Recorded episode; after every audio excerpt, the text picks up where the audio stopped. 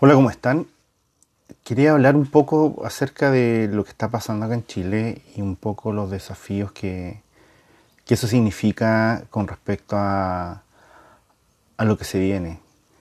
Eh, las crisis son una oportunidad de crecimiento o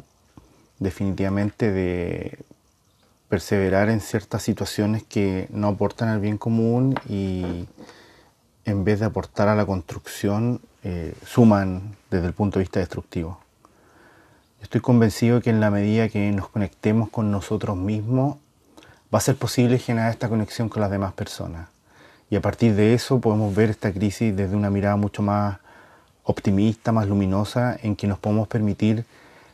que emerja lo mejor de cada uno de nosotros. Y a partir de ahí generemos una nueva convergencia,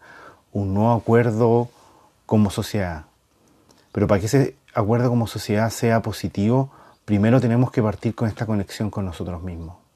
No podemos pretender, por ejemplo, que un ser humano ame a los demás si no se ama a sí mismo, cuide a los demás si no se cuida a sí mismo.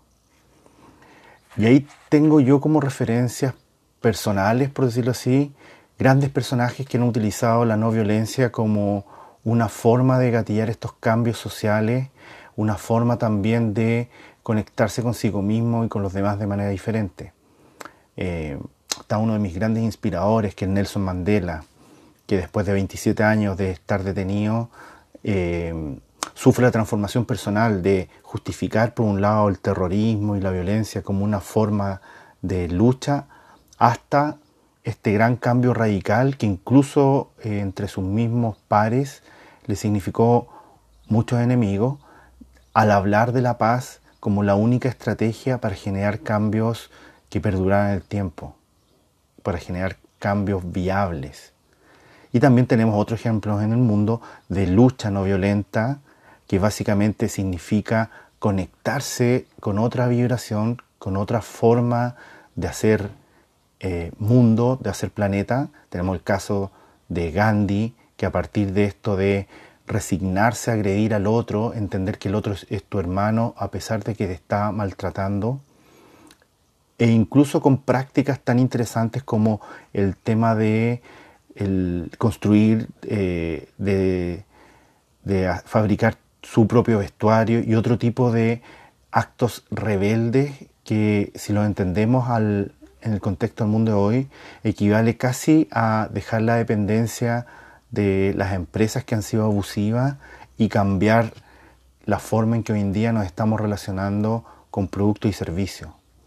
Pero todo parte de una conexión con uno mismo, todo parte de generar este cambio primero a nivel personal para que sea la sociedad el reflejo de ese cambio personal. Hay muchos referentes más, aquellos que crean que el único camino es la violencia. Eh, la verdad que creo y estoy convencido que para no generar este círculo vicioso de que el oprimido se transforme en opresor, tenemos que buscar soluciones entre todos, tenemos que abrazar la diversidad, tenemos que trabajar la tolerancia, pero eso no significa de ninguna manera tolerar o aceptar o conectar con conductas, con propuestas que sean antivalóricas si nos vamos a poner de acuerdo en que el ser humano debiera ser el valor central y esto se hace de manera no violenta, lo que decimos desde el nuevo humanismo, con la no violencia activa como forma de actuar en el mundo, no podemos tolerar ninguna, ninguna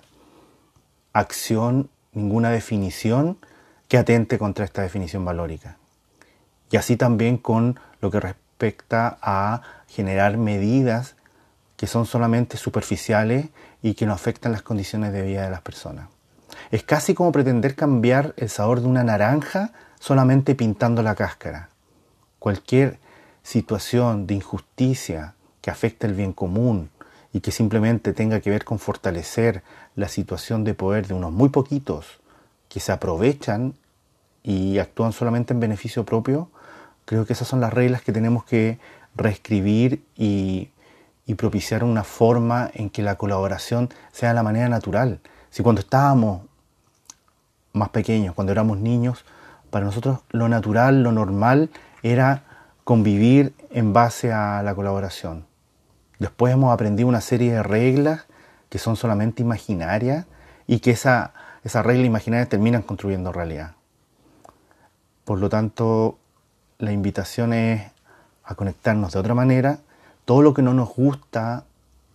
del otro, de alguna manera lo tenemos nosotros. Todo lo que criticamos en el otro, todo lo que combatimos en el otro,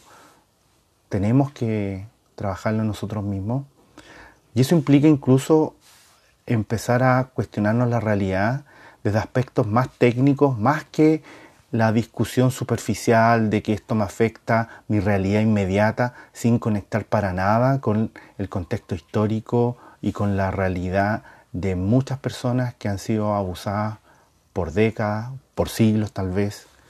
y que ahora es el momento histórico de buscar otro camino, buscar las formas no violentas de generar transformaciones tanto personales como sociales. Un gran abrazo para todos.